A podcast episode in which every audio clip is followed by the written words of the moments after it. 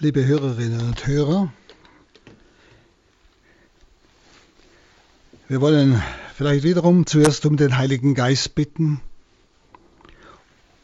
damit er uns leitet, führt, denn es ist das Wort, in dem der Geist gegenwärtig ist. Es ist Geist und Leben. Wir brauchen diesen Heiligen Geist, um dieses Wort auch zu verstehen in unserem Herzen. Das heißt, was der Herr mir persönlich sagen will. Und so komm, Heiliger Geist, komm du Geist der Wahrheit, komm durchdringe jetzt unser aller Herz, durchdringe mein Sprechen, durchdringe alle Hörenden. Und gib jedem die Botschaft, lass jeden das hören, was für sein Leben jetzt wichtig ist, was du ihm ganz persönlich mitteilen willst, was ihn angeht, was sein Leben aufbaut, vielleicht auch in Frage stellt, vielleicht auch herausfordert. Heiliger Geist, gib uns den Mut, uns dem Wort Gottes zu stellen. Amen. Ja, liebe Brüder und Schwestern, wir sind am sechsten Kapitel des Johannesevangeliums. Und das sechste Kapitel ist die sogenannte eucharistische Rede in Kapharnaum. Also ein, ein ganz wichtiger Aspekt. Voraus ging die Brotvermehrung, gleichsam so eine Einleitung zu dieser ganzen Lehre. Die Menschen suchen ihn wieder, aber nicht, weil sie ihn erkannt haben, der diese Brote vermehrt hat, sondern nur, weil sie Brot suchen. Sie suchen letztlich nicht Jesus, sondern Brot, billiges Brot, möchte ich einmal sagen. Aber er besucht, benutzt nun das, was wir ja schon betrachtet haben, um ihnen sie tiefer zu führen, genau über dieses Brot. Zuerst spricht er von sich, ich bin das Brot des Lebens. Er ist das wahre Brot, das vom Himmel gekommen ist.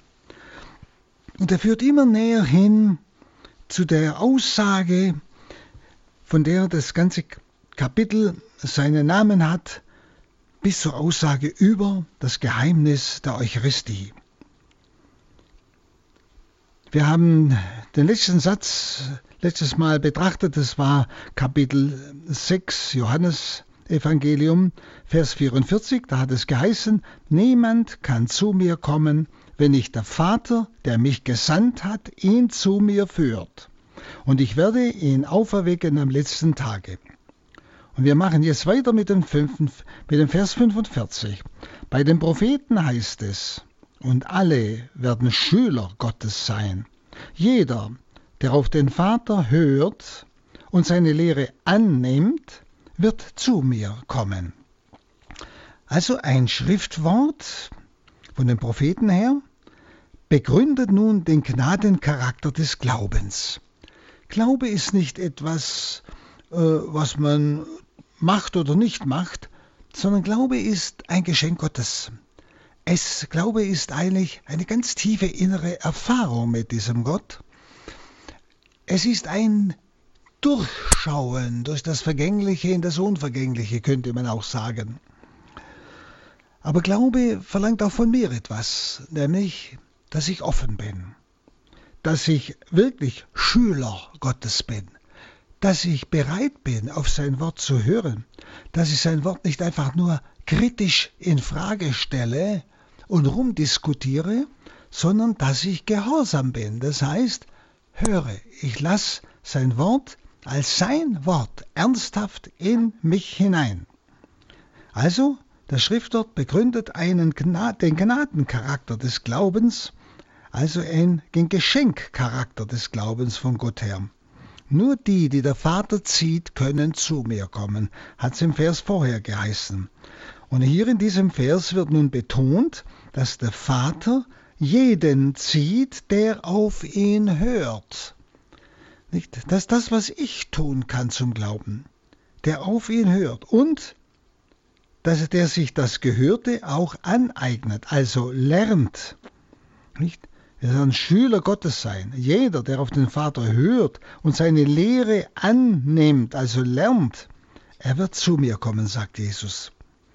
Nun, auf den Vater hören heißt an anderer anderen Stelle, das ist gleichbedeutend auf den Sohn hören, durch den ja der Vater spricht. Es ist das Wort, das vom Heiligen Geist erschlossen ist, das der Vater durch den Sohn uns schenkt, vom Heiligen Geist erschlossen ist und zur Entscheidung ruft. Das heißt, jedes Wort Gottes ruft zur Entscheidung. Wenn ich auf den Vater höre, lerne, dann werde ich ja, zu Christus finden, mich entscheiden für Christus. Und dann heißt es im Vers 46, Niemand hat den Vater gesehen, außer dem, der von Gott ist. Nur er hat den Vater gesehen. Ganz wichtige Worte, die wir genau anschauen müssen, sonst überliest man's. Also auf den Vater hören meint also nicht ein unmittelbares Hören.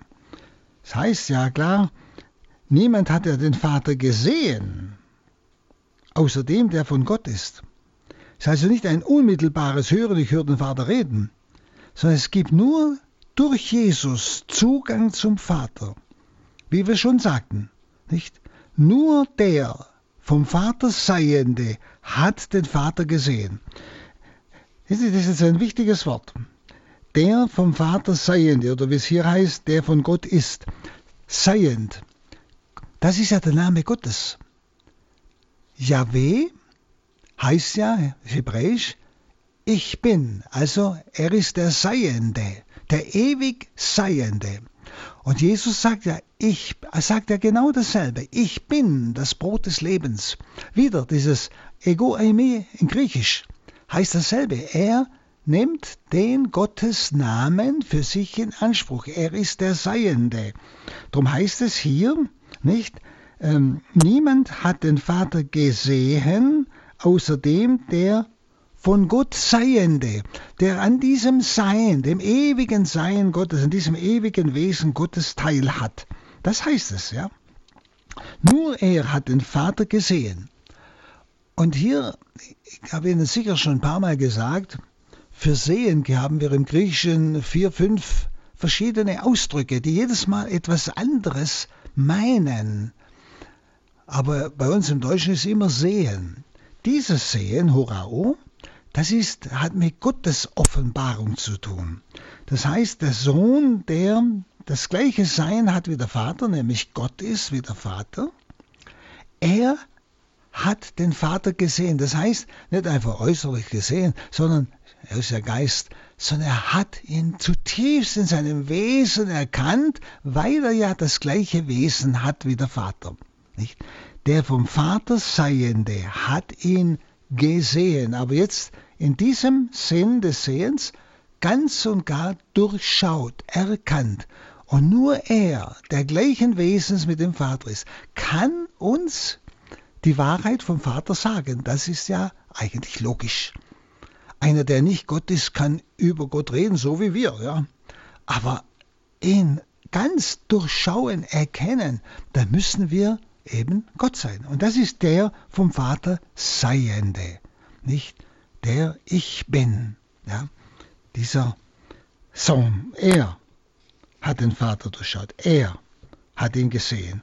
Und er bringt uns mit Sicherheit das Wort des Vaters zu Gehör. Dann äh, Vers 47. Amen, Amen, ich sage euch, Wer glaubt, hat das ewige Leben. Also dieses Amen, das kommt ja immer wieder vor, nicht? Denken Sie, das ist das hebräische Emet, absolut sicher. So wie ein Felsen, so sicher. Also hier bestätigt Jesus etwas. Ich sage euch, wer glaubt, hat das ewige Leben. Das ist also absolut sicher. Immer, man kann sagen, kräftiger wird Jetzt die Mahnung zum Glauben. Wer glaubt, hat das ewige Leben. Nicht vielleicht. Es ist also die Wende vom Glauben als Gnade Gottes hin zum Glauben als Forderung an den Menschen.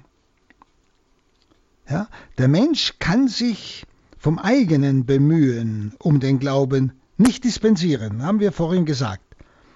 Das eigene Bemühen ist sich ganz öffnen, ganz hören, das Wort Gottes, ich möchte mal sagen, unkritisch in sein Herz lassen, denn Gott ist ja absolut, da gibt es keine Kritisiererei. Ja? Ich kann nicht Gott in Frage stellen und sein Wort. Ja? Also das ist, ich, ich kann mich vom eigenen Bemühen nicht dispensieren.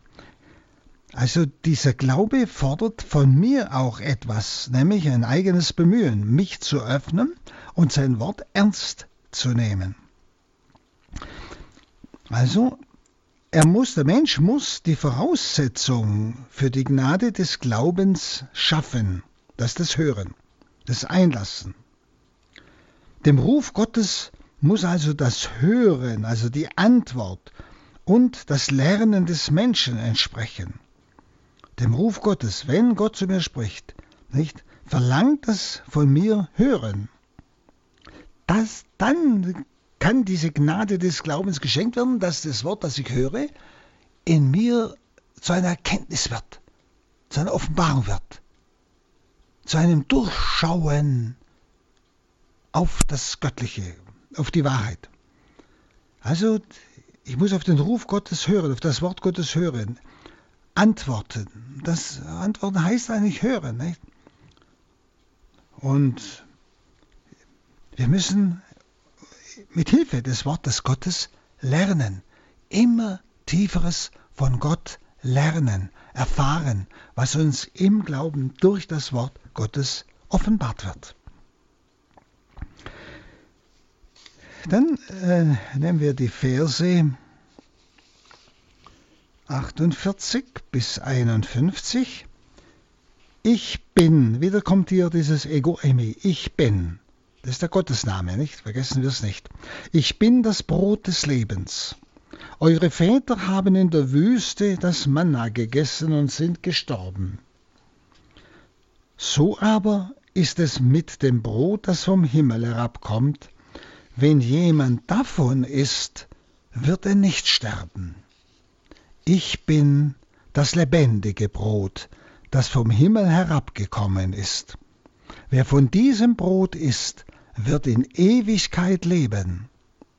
Das Brot, das ich geben werde, und jetzt wird es ganz konkret, ist mein Fleisch. Ich gebe es hin für das Leben der Welt. Ein unheimliches Wort. Es ist also jetzt eine erneute Selbstoffenbarung Jesu. Jesus offenbart sich von neuem. Ich bin dieses lebendige Brot. Nicht? Es ist mein Fleisch für das Leben der Welt. Nicht? Also hier ist der Akzent auf dem Essen. Nicht? Ich bin das lebendige Brot. Nicht? Wer von diesem Brot isst, wird in Ewigkeit leben. Akzent ist auf dem Essen. Wenn Gott Brot vom Himmel gibt, dann will er auch, dass wir davon essen. Wozu soll er sonst Brot vom Himmel geben? Wenn er, Jesus, das wahre Brot vom Himmel gibt, dann will er auch, dass die Menschen ihn im Glauben annehmen, das heißt essen, aufnehmen, im Glauben annehmen. Ja? Und gerade mit der Bemerkung, eure Väter haben in der Wüste das Manna gegessen und sind gestorben, da will er diese Murrenden warnen. Wir haben ja letztes Mal gehört, wie sie schon murrten bei dem, was er sagt. Ich bin das Brot des Lebens. Und er will sie jetzt auf das Murren in der Wüste hinweisen und sagt, passt auf, dass ihr nicht dieselben Fehler macht wie eure Väter in der Wüste. Die murrten und dann kamen die Giftschlangen und sie starben. Das Murren hat den Tod als Folge.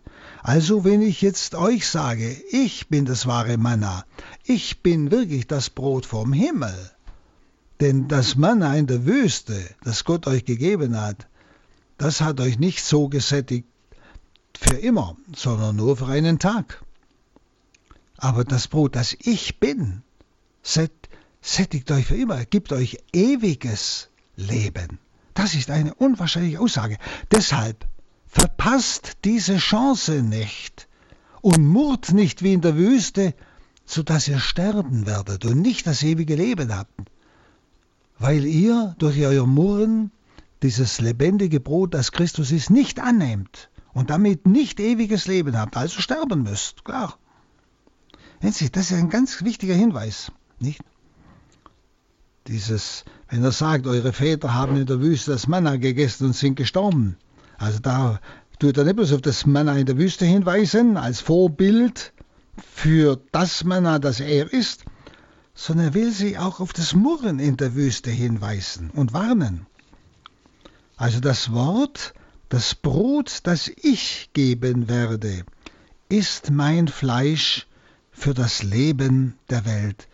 Dieses Wort hat zwei Inhalte. Einmal, Jesus ist einmal Fleisch geworden in der Menschwerdung, um es in seinem Tod am Kreuz für uns hinzugeben. Das ist eine Fleischwerdung Jesu. Ja? Und zugleich ist es die Überleitung zum eucharistischen Teil dieser Rede Jesu.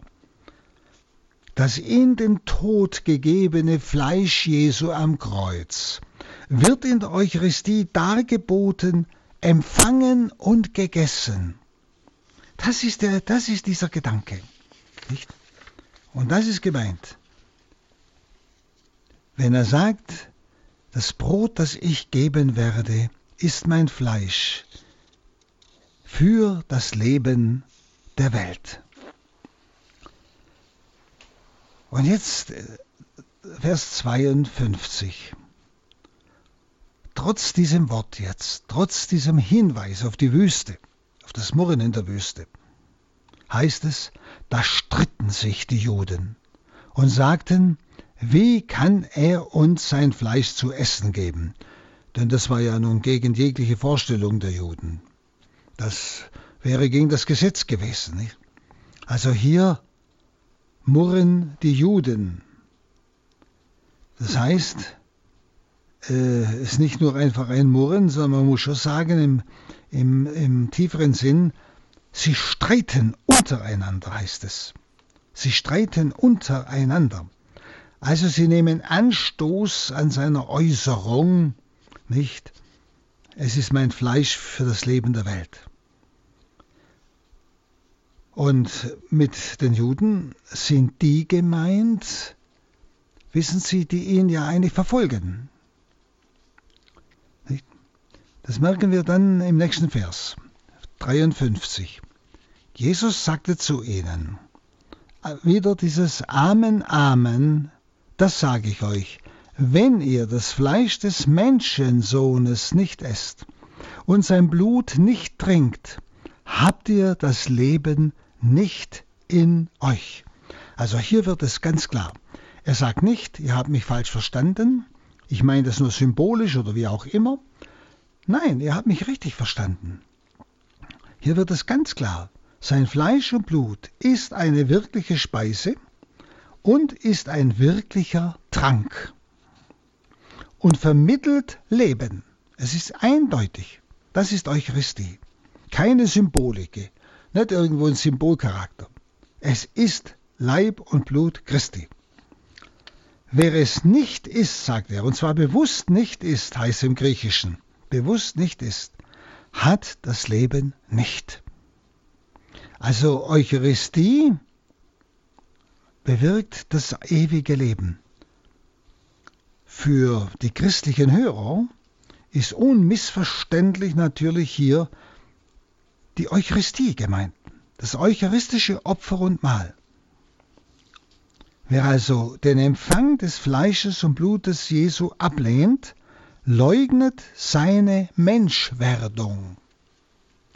Er ist ja Mensch geworden, er hat Fleisch und Blut angenommen. Nicht? Und er hat praktisch dieses Fleisch und Blut in seinem blutigen Kreuzestod dahingegeben. Ja? Die Eucharistie also bezeugt den Kreuzestod Jesu ist die Vergegenwärtigung des Kreuzestodes Jesu. Es ist nicht ein neues Opfer, sondern es ist das Opfer am Kreuz. Es ist die Auferstehung Jesu am Ostermorgen, die in der Eucharistie vollkommene Gegenwart ist. So vollkommen, dass Augustinus sagt, Nos ibi eramus, wir waren dort. Das heißt, wenn ich die Eucharistie ernst mitfeiere, ist es genau so, so real, dass ich mit Maria und Johannes auf Golgotha unter dem Kreuz stehe und genauso am Ostermorgen bin. Und es wird ja ganz bewusst vom Fleisch des Menschensohnes gesprochen. Das, das äh, überliest man vielleicht leicht. Wenn ihr das Fleisch des Menschensohnes nicht esst und sein Blut trinkt, habt ihr das Leben nicht in euch. Er gibt damit Antwort auf ihr Bedenken. Sie können ihn doch nicht schlachten und sein Fleisch und Blut essen und trinken. Das geht doch nicht, das ist doch gegen das Gesetz und so. Deshalb sagt er ganz bewusst, nicht? Äh, vom, äh, und spricht vom Fleisch des Menschensohnes. Und der Menschensohn, dieser Begriff Menschensohn, ist der erhöhte Herr. Ist nicht dieser irdische Jesus, verstehen Sie? So ist der erhöhte Herr, der beim Vater erhöht ist, der ja mit Leib und Seele im Himmel ist. Und dies, das Fleisch und Blut dieses erhöhten Herrn wird gegenwärtig. Wissen Sie, das ist nicht etwas anderes. Das ist identisch mit dem Jesus, der auf Erden war. Nicht? Es ist also äh, äh, der himmlische Menschensohn wird der, wir können sagen, der irdische Jesus zum Übermittler göttlichen Lebens. Johannes, der Apostel hier in seinem Evangelium, betont die Realität des Fleisches und Blutes Jesu in der Eucharistie. Ganz klar. Aber er will aufmerksam machen, dass die Glaubenden in der Eucharistie nicht ein rohes Fleisch und rohes Blut essen und trinken des irdischen Jesus, nicht? Sondern das geisterfüllte Fleisch und Blut des himmlischen Menschensohnes. Nicht? Das heißt nicht, dass das was anderes ist, aber Sie müssen es richtig verstehen. Deshalb das Fleisch des Menschensohnes, des erhöhten Herrn. Hm? Selbstverständlich ist der verklärte Menschensohn identisch, ist eins mit dem geschichtlich gekommenen Jesus, ganz klar. Das, ist, ein, das sind, ist eine ganz, ganz wichtige Aussage, weil auch äh, heute wieder unter Katholiken diese Tatsache in Frage gestellt wird. Heute haben wir wieder dieses Murren, dieses Infragestellen des Wortes Jesu. Nicht, wenn ich an einen katholischen Ministerpräsident denke, heutzutage, also einer, der jetzt da im Amt ist, der in Berlin in, in der katholischen Akademie einen Vortrag hielt und da klipp und klar gesagt hat, es glaubt doch kaum einer oder keiner, kein Katholik mehr an die wirkliche Gegenwart Jesu in der Eucharistie, also können wir doch eins machen mit den Protestanten, die ja genauso das nur im symbolischen Sinn verstehen. Nicht? Oder wenn Sie die Politiker denken, die da äh, so großspurig sagen, äh, eins heute und sofort zwischen katholisch und evangelischen gemeint, nicht? dann steckt genau dieser Unglaube dahinter. Dieser Unglaube steckt dahinter, das muss man ganz deutlich sagen. Nicht? Dass es nicht das Fleisch des Menschensohnes ist und nicht sein Blut ist, das nur Symbol ist. Nein, hier haben Sie es, ganz klar. Und dann darf ich Sie vielleicht in dem Zusammenhang, es gibt ja viele eucharistische Wunder, wo Gott wirklich uns Zeichen gegeben hat für diesen Glauben. Das eine, das habe ich selbst ein paar Mal selber gesehen, in Lanciano, Mittelitalien. Das war 700 ungerade, also im 8. Jahrhundert, hat ein Basilianer Mönch bei der Wandlung gezweifelt, ob es wirklich der Leib und das Blut Christi ist, und auf einmal hatte er Fleisch vor sich und Blut im Kelch und hat die Anwesenden gerufen, schaut, was da ist. Und das ist bis heute aufbewahrt. Und das konnte man ja nie sterilisieren, das hat man ja nicht gehabt. Man hat die Hostie, dieses Fleisch auf ein Brett genagelt, dass es festgehalten war, und das Blut in ein Gefäß getan. Das ist bis heute erhalten, da ist nichts verschimmelt, nichts verwest. Und in den 70er Jahren hat der Erzbischof äh, dort in einem modernen Labor untersuchen lassen. Und da kam heraus, es ist das Herzkranzgewebe eines menschlichen Herzens. Das Blut wie das Fleisch hat die äh, Blutgruppe AB Rhesusfaktor positiv. Das war zur Zeit Jesu die Blutgruppe der meisten Juden. Also ganz eindeutig. Dann, was ganz außergewöhnlich ist, es ist das Fleisch eines jetzt lebenden Menschen. Also nicht das Fleisch eines Toten. Normalerweise hat man das Fleisch eines Toten, nicht? Nein, es ist das Fleisch eines jetzt lebenden Menschen, das kann man gar nicht erklären, wie dieses Fleisch, das ja als Fleisch da vor einem liegt, aber Leben hat. Und weil es lebendig ist, kann es nicht verwesen. Und das Blut, das, das ist etwas geronnen in drei Klümpchen.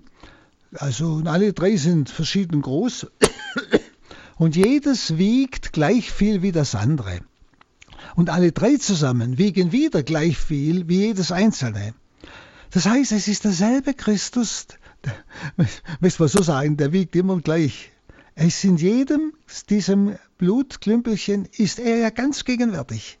Also ein wunderbares Bild. Und jetzt stellen Sie vor, im Jahre 1996, nach einer Abendmesse in Buenos Aires, kam eine Frau zu dem Pater, der die Eucharistie gefeiert hat, hat ihm gesagt, da hinten hat man eine Hostie einfach in den Kerzenständer hineingesteckt, also verunehrt. Dann hat der Priester geholt hat sie in ein Wassergefäß getan und in den Tabernakel gestellt. 1996. Am anderen Tag, als der Priester wieder hineinschaute, war nicht mehr eine Hostie in dem Wasser, sondern viel dicker und größer ein Fleischstück. Dann hat er es dem dortigen Weihbischof gesagt, und das, dieser Weihbischof war der jetzige Papst, und er hat ihm gesagt, er soll es aufbewahren und beobachten und hat es fotografieren lassen, ganz genau.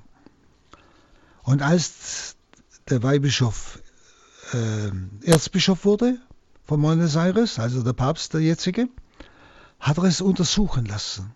Und es kamen genau dieselben Resultate wie in Lanciano. Dieselbe Blutgruppe, das Fleisch eines jetzt lebenden Menschen, also außergewöhnlich. Der, der es untersucht hat, der Professor, war ungläubig, weil er es erfahren hat, was das ist, woher das kommt, hat er nicht gewusst gehabt, wurde er gläubig. Schauen Sie, Jesus hat im 8. Jahrhundert und auch zwischendrin, denken Sie an Maldürn und so weiter, aber jetzt wieder in unserer Zeit ein so massives Wunder gesehen, wo er gezeigt hat, es ist das Fleisch des Menschensohnes. Es ist wahrhaft Fleisch und Blut Jesu Christi. Es ist das Fleisch eines lebenden Menschen. Es ist Christus selber. Brüder und Schwestern, wir brauchen nicht zweifeln, aber unsere Sicherheit haben wir aus, hier aus dem Wort Gottes. Dieses Wort Gottes ist sicherer als sogar diese Wunder. Aber Gott tut diese Wunder für den Glaubenden, damit sein Glaube gestärkt wird.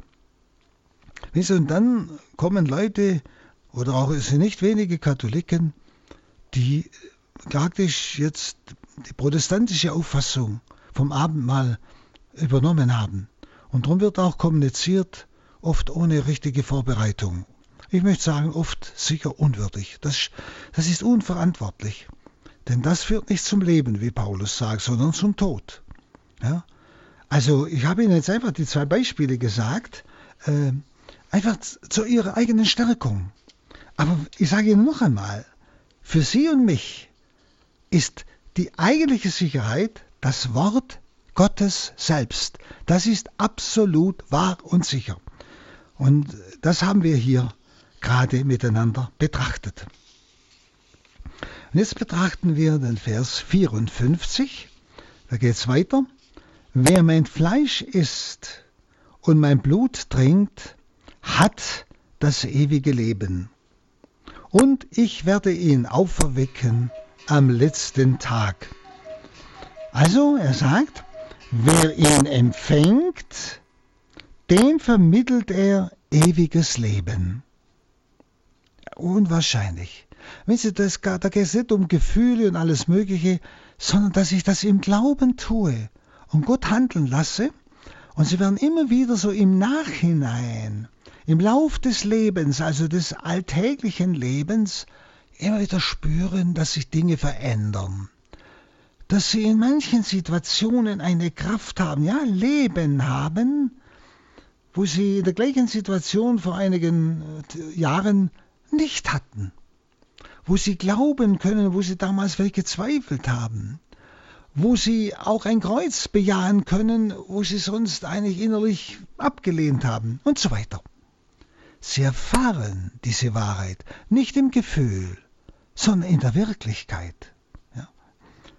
Wer ihn empfängt, dem vermittelt er ewiges Leben. Wer mein Fleisch isst und mein Blut trinkt, hat das ewige Leben.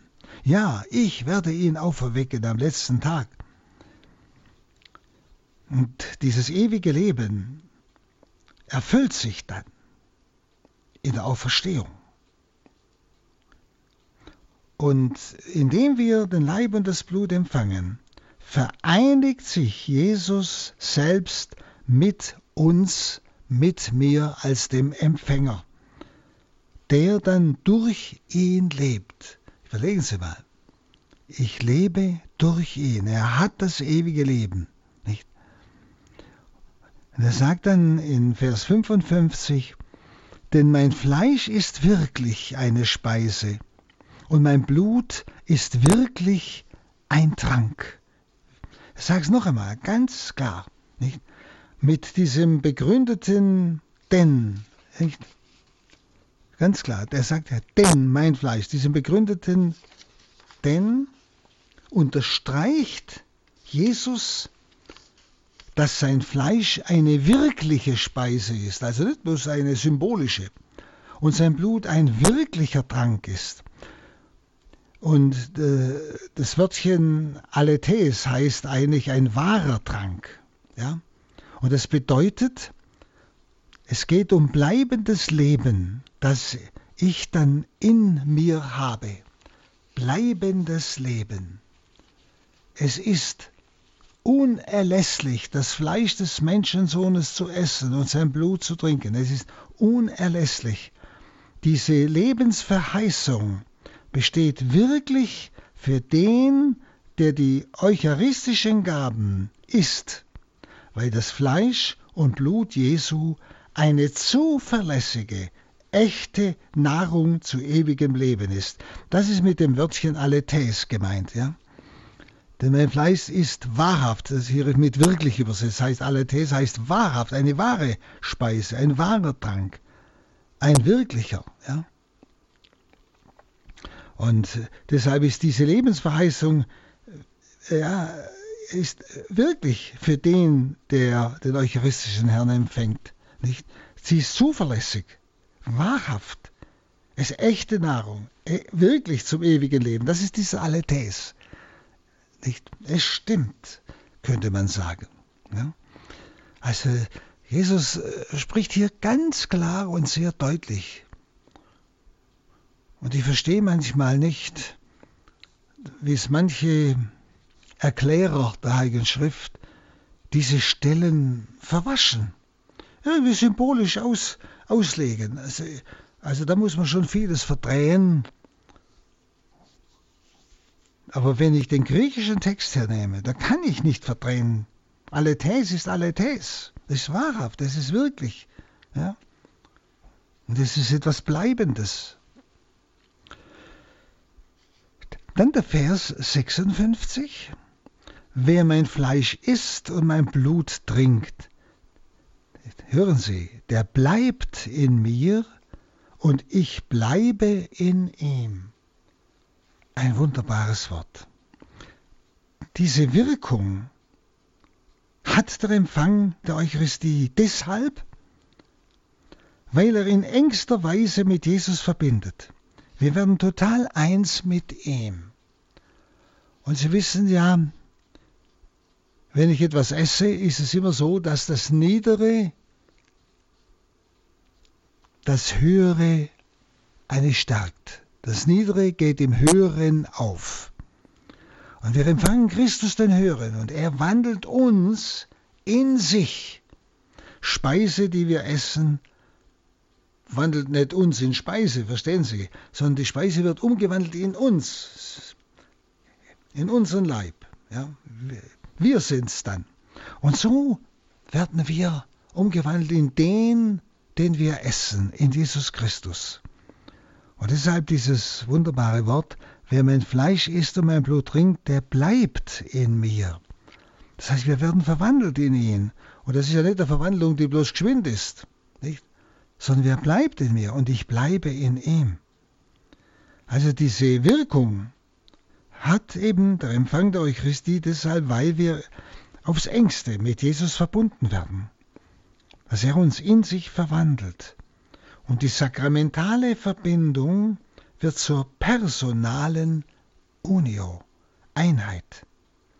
Ja, wir werden ganz eins mit Christus. Nicht mehr ich lebe, Christus lebt in mir, sagt Paulus. Ja. Diese Worte in mir und ich in ihnen bedeutet eine unüberbietbare, enge Verbundenheit des Christen mit Christus eine unüberbietbare, enge Verbindung und Verbundenheit des Christen mit Christus. Also dieses gegenseitige, kann man sagen, Durchdringen, nicht? Der bleibt in mir und ich bleibe in ihm. Dieses gegenseitige Durchdringen ohne Aufgabe der Personalität. Also ich, ich bin dann nicht irgendwie aufgelöst, findet im irdischen Bereich oder in unserem menschlichen Bereich keinen Vergleich. Also hier kann man lange betrachten.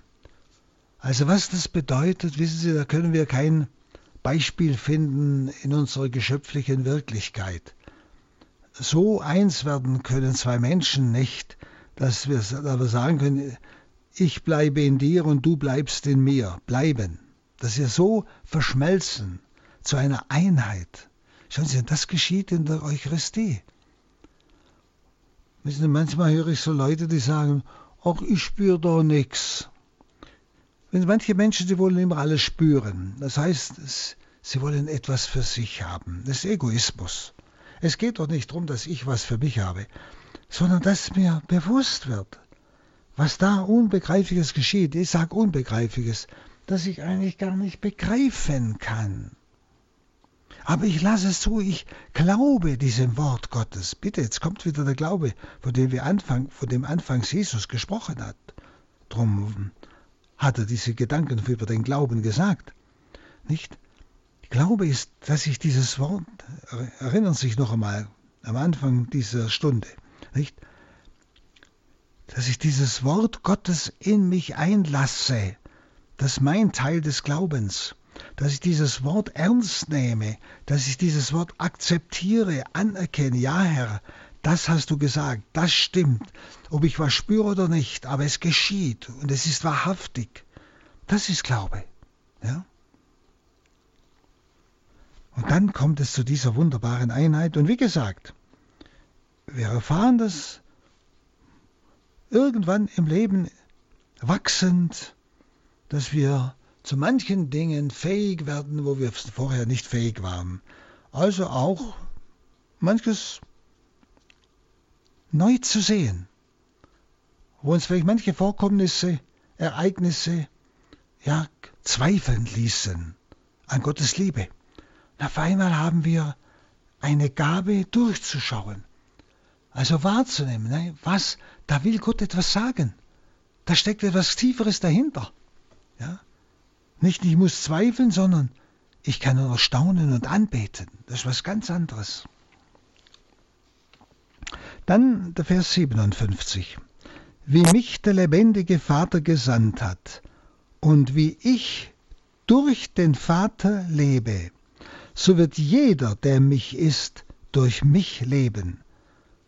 Also wieder so etwas, was wir fast mit, eigentlich mit unserem Verstand, mit unseren menschlichen Erfahrungen kaum begreifen können. Nur durch den Sohn, der Gottes Leben voll in sich trägt, denn der Sohn hat das Leben in sich wie der Vater, erlangt der Mensch das Leben. Nur durch den Sohn, der Gottes Leben in sich trägt, erlangt der Mensch das Leben. Er erlangt es, sagt Jesus hier ganz klar, durch die Gemeinschaft mit dem Sohn, durch den Glauben und die Eucharistie. Durch den Glauben und die Eucharistie. Das heißt, wie mich der lebendige Vater gesandt hat. Lebendig ist der Vater, weil er unmittelbar das Leben in sich hat. Das ist gemeint mit der lebendige Vater. Ist der Vater, der das Leben in sich hat. Der Sohn lebt durch den Vater, weil ihm der Vater verliehen hat, wie es an einer anderen Stelle heißt, Leben in sich zu haben. Der Vater hat ihm verliehen, Leben in sich zu haben. Eben Leben, das der Vater ja in sich hat. Ja. Das ist gemeint mit lebendigem, äh, die, der lebendige Vater gesandt hat. Ja. Und genauso gibt nun der Sohn Leben demjenigen, der ihn empfängt. Wie mich der lebendige Vater gesandt hat und ich durch den Vater lebe. Überlegen Sie mal, so wie Jesus durch den Vater lebt, so wird jeder, der mich ist, durch mich leben. Genau so. Genau so. Also dasselbe Leben, das im Vater ist, nämlich göttliches, ewiges. Dasselbe Leben, äh, das auch der Sohn in sich hat, das vermittelt er uns. Dasselbe. Wie ich durch den Vater lebe, wird der, der mich ist, durch mich leben. Wenn Sie, das kann man gar nie zu Ende betrachten. Das ist etwas Unbegreifliches. Das sind Worte, die man sich eigentlich auf einen Zettel schreiben müsste, um sie immer wieder so vor der Eucharistiefeier und vor der Kommunion geschwind anzuschauen und es einfach zuzulassen, dem Worte Gottes glauben. Ja? Dann der Vers 58. Dies ist das Brot, das vom Himmel herabgekommen ist. Mit ihm ist es nicht wie mit dem Brot, das die Väter gegessen haben in der Wüste. Sie sind gestorben. Wer aber dieses Brot isst, wird leben in Ewigkeit. Es geht es immer wieder um dieses Leben, das, das die Eucharistie vermittelt.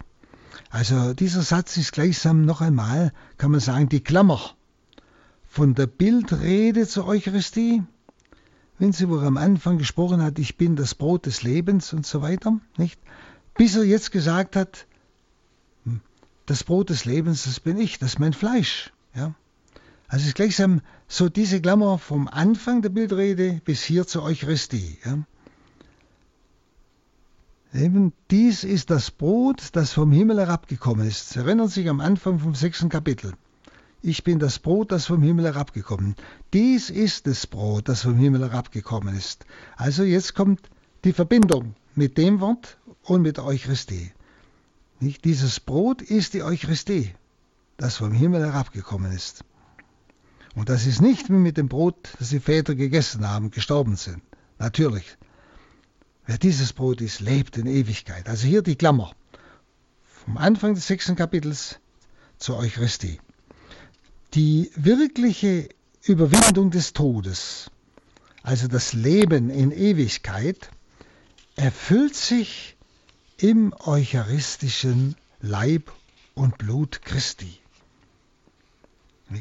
Die wirkliche Überwindung des Todes, das Leben in Ewigkeit erfüllt sich im eucharistischen Leib und Blut Christi, das wir empfangen. Und dann heißt es in 59, diese Worte sprach Jesus, als er in der Synagoge von Kapharnaum lehrte.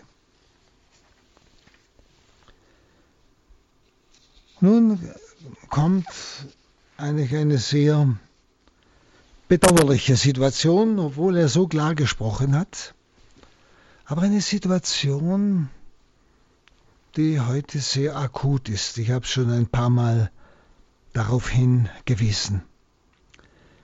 Nämlich im Vers 60, da heißt es, viele seiner Jünger, die ihm zuhörten, sagten, was er sagt, ist unerträglich. Wer kann das anhören? Jünger, das sind ja all die, die so mit ihm gezogen sind, nicht? So durch die Lande, die sein, die, ja, auf ihn hörten, die also sich an ihm anschlossen wie einem Rabbi, nicht? Aber das, was er jetzt sagt, das war ihnen zu viel. Also diese, man spürt, diese Jünger, die waren noch eine sehr ungefestigte Anhängerschaft. Ungefestigt. Also sie finden seine Worte, dass er ihnen sein Fleisch und Blut zur Speise geben wolle, unannehmbar, unerträglich. Und zwar unerträglich und unannehmbar für den Glauben. Es ist ein Skandal praktisch. Schauen Sie, wie, vielen, wie viele auch in unseren Reihen unter den Katholiken empfinden das so. Das ist unerträglich, das gibt es ja nicht, das kann nicht sein, dann darf es nicht sein. Nicht? Und es ist, wissen Sie, wenn Sie dann denken, was Eucharistie ist, wenn Sie diese Worte jetzt ähm, mit betrachtet haben, was ein unbegreifliches Ereignis in der Eucharistie geschieht, an Umwandlung und an Leben und so weiter, ist es wirklich ja, beschämend, dass wir diesem Wort Gottes nicht glauben und es nicht annehmen. Und man kann sich vielleicht ein bisschen in Jesus hineinfühlen, der uns hier so etwas Unbegreifliches, nämlich sich selbst hinterlässt und kein Verständnis findet, an unserer Besserwisserei scheitert. Nicht? Er will uns helfen, er will es uns geben. Aber da spüren Sie wieder, warum Jesus dazwischen vom Glauben gesprochen hat. Wie wichtig es ist, auf den Vater zu hören. Nur wer auf den Vater hört, wer Schüler des Vaters ist, der kann zu Jesus kommen. Der kann ihn empfangen.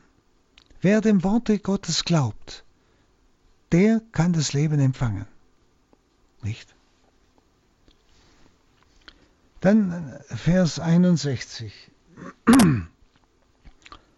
Jesus erkannte, dass seine Jünger darüber murrten und fragte sie, daran nehmt ihr Anstoß? Also Jesus nimmt in seinem Innern den Unglauben dieser Jünger, eines Teils dieser Jünger wahr. Und Skandalit sein, das ist also ein, ein äh, am Glauben Ärgernis nehmen, das heißt Unglauben, ja. Er nimmt also in seinem Innern diesen Unglauben wahr. Das heißt ja nicht, er erkannte es. Er hat etwas Tieferes wahrgenommen in diesen Leuten, äh, in seinen Jüngern. Sie murrten. Und er hat ja schon vorher, äh, erinnern Sie sich, darauf hingewiesen, äh, auf die Väter in der Wüste. Denn die murrten auch. Und die Folge war der Tod durch Schlangen. Nicht? Und jetzt kommt genau das, sie hören nicht auf ihn. Und wie oft geht es uns auch? Wir hören nicht auf sein Wort Gottes und kommen genau in diese Gefahr der Murrerei. Nicht, unser Leben wird sinnlos dadurch, denn wir bekommen ja keine Antwort. Und die Folge ist wirklich ein Absterben des Glaubens, ein Verfallen in die Sinnlosigkeit und das ist Tod. Ist ja auch ein Tod, ja. Also äh, es ist die dunkle Tatsache des Unglaubens. Und liebe Zuhörerinnen und Zuhörer, diese dunkle Tatsache des Unglaubens, die auch oft uns selbst überrascht. Haben Sie es noch nie gemerkt? Vielleicht gerade auch im Zusammenhang mit Eucharistie, aber auch mit anderen äh, Aussagen des Wortes Gottes, nicht? Dass Sie im eigenen Herzen oder auch bei der Gemeinde der Jünger heute plötzlich diesen Unglauben entdecken. Wo plötzlich auch in uns dieser Zweifel aufkommt, dieses alles in Frage stellen. Ja, dieser, dieser Unglaube, dieses Skandalitsein, dieses Ärgernis nehmen an diesem Wort Gottes, das kann doch nicht sein. Ich weiß es besser. Ich drück's mal so aus. Es ist Unglaube.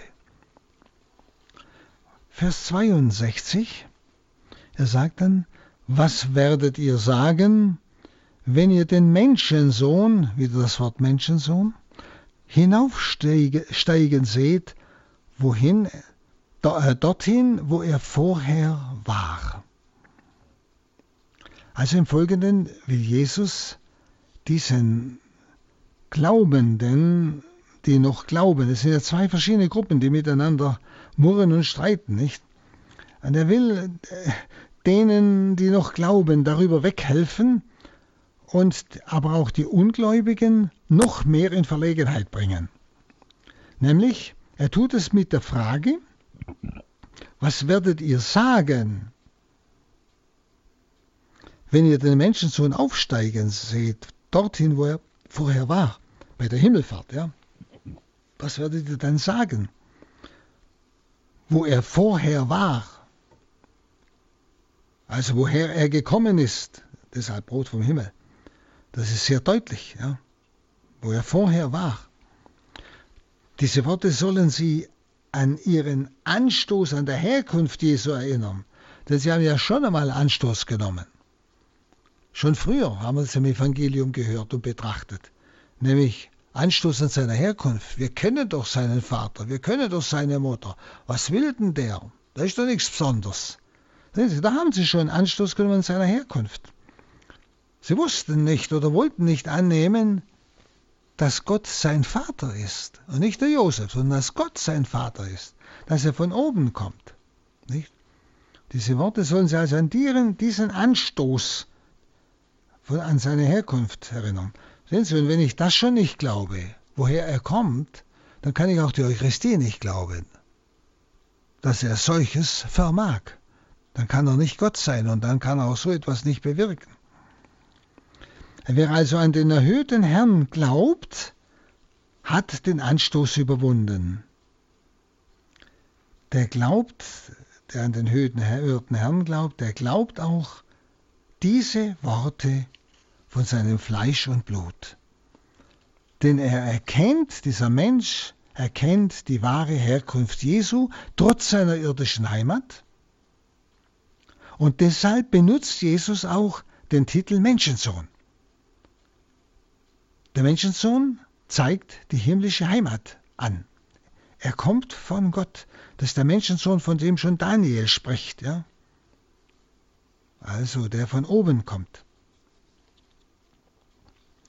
Und wer glaubt, überwindet die Blindheit des Herzens. Wer nicht glaubt, wird noch verblendeter. Das werden Sie oft erleben. Wer glaubt, überwindet die Blindheit des Herzens. Das Herz kann das nicht begreifen. Aber aufgrund des Wortes Gottes lasse ich mich darauf ein. Das glaube. Ich öffne mich diesem Wort. Ich empfange den Herrn.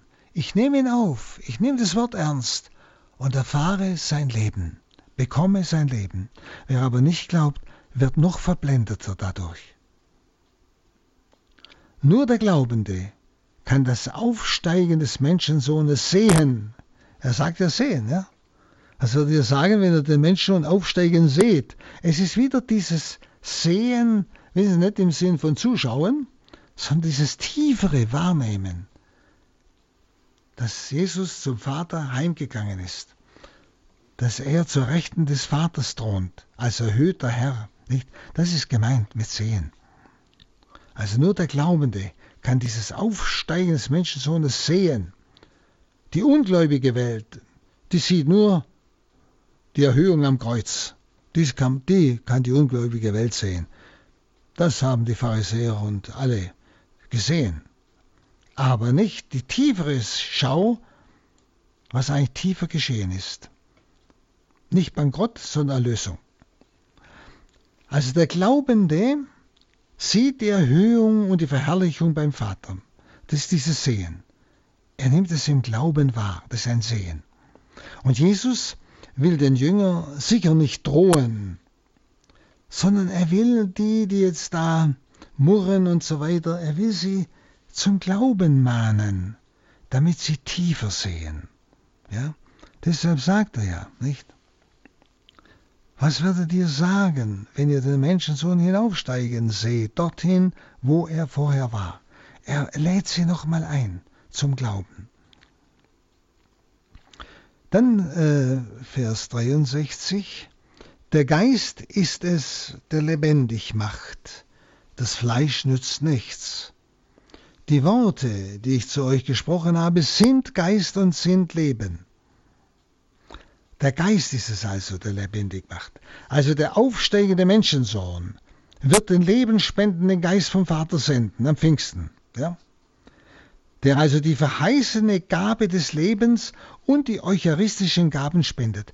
Es ist der Heilige Geist dann, wenn Jesus zum Vater zurückgekehrt ist, der durch die Vollmacht der Apostel und deren Nachfolger wirklich das Opfer Christi gegenwärtig setzt und den der Kirche, den Gliedern der Kirche, das Fleisch und Blut Christi reicht. Es ist das Wirken des Geistes, ja, den der erhöhte Menschensohn dann sendet und der das bewirkt, was Jesus hier jetzt verheißen hat. Also in seiner irdischen Seinsweise kann er praktisch diese Worte nicht erfüllen. Nicht? Das heißt, er kann sie nicht schlachten lassen und ihnen sein Fleisch und Blut geben. In der irdischen Weise kann er das nicht erfüllen. Darum sagt er, der Geist ist es, der lebendig macht. Das Fleisch nützt nichts. Nicht?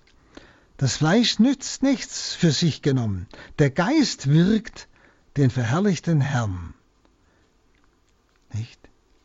Er, der Geist, besitzt diese Vollmacht, den der Jesus vom Vater sendet.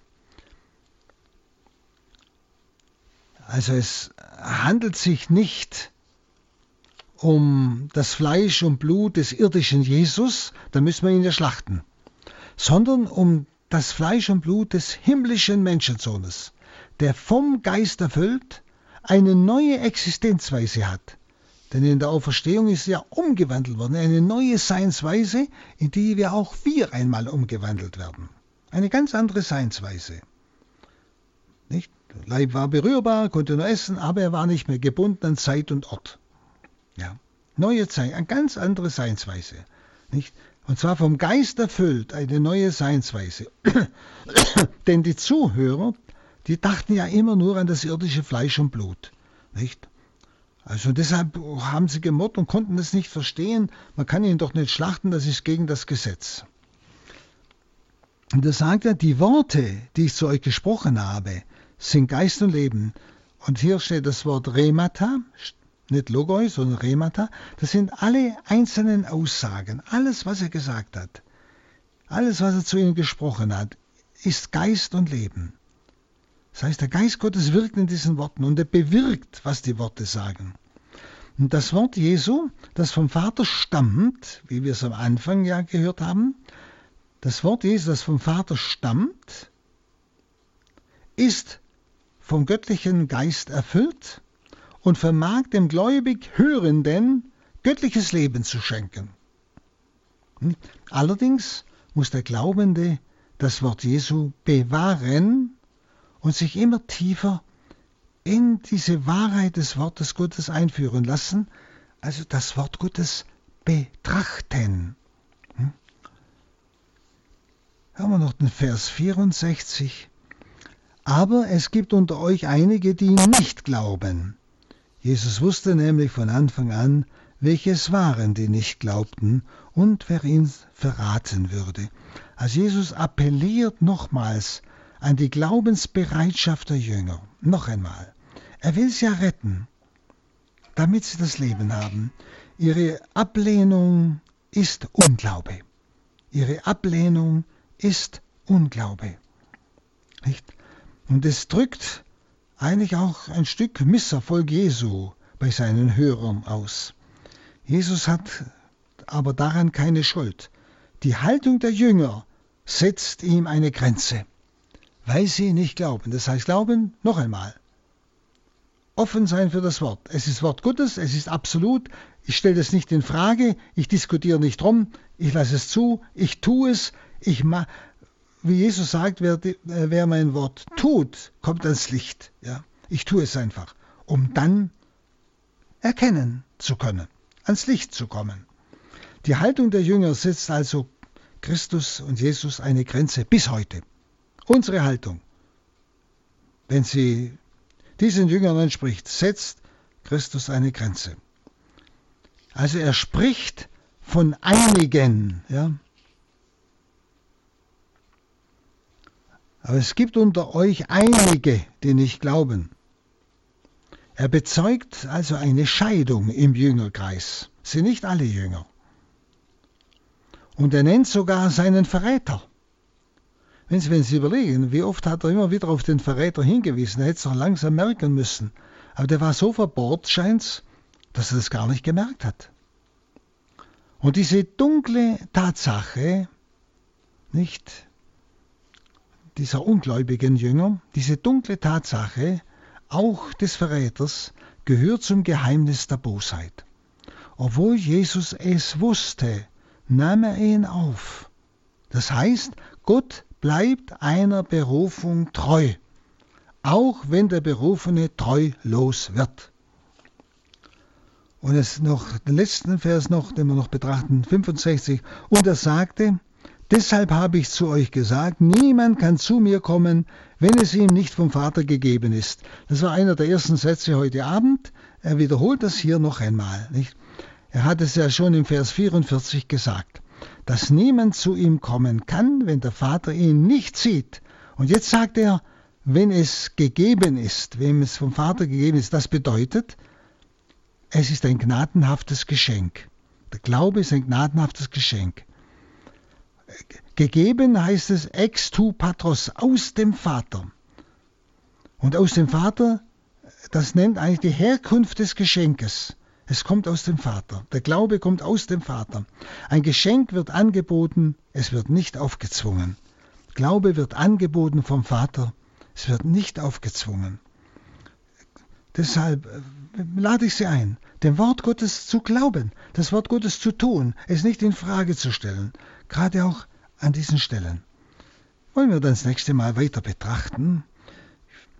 Und ich segne euch und schenke euch die Kraft, dieses Wort immer tiefer ins Herz zu lassen und das Geheimnis der Eucharistie immer tiefer zu erfassen und zu leben.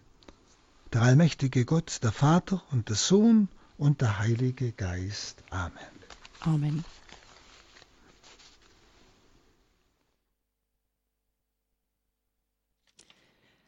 Vielen Dank an Pater Hans Burb für seine Betrachtung des Johannesevangeliums, das wir soeben hörten. Für eine gewünschte CD-Bestellung dieser Sendung wenden Sie sich bitte an den CD-Dienst unter der Telefonnummer 08328 91 921 120. Ich wiederhole die Nummer 08328 921 120.